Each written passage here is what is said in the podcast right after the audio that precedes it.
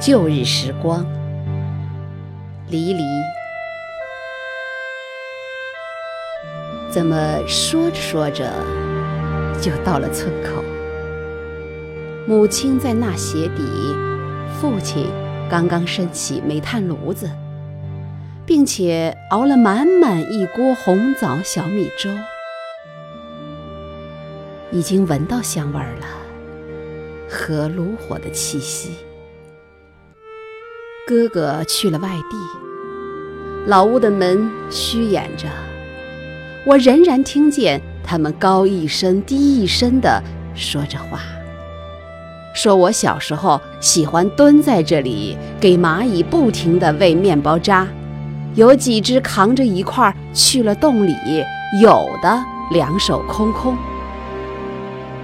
想，我此时推开老屋的门。里面有些暗，到处都是土，证明我们很久都不在这里了。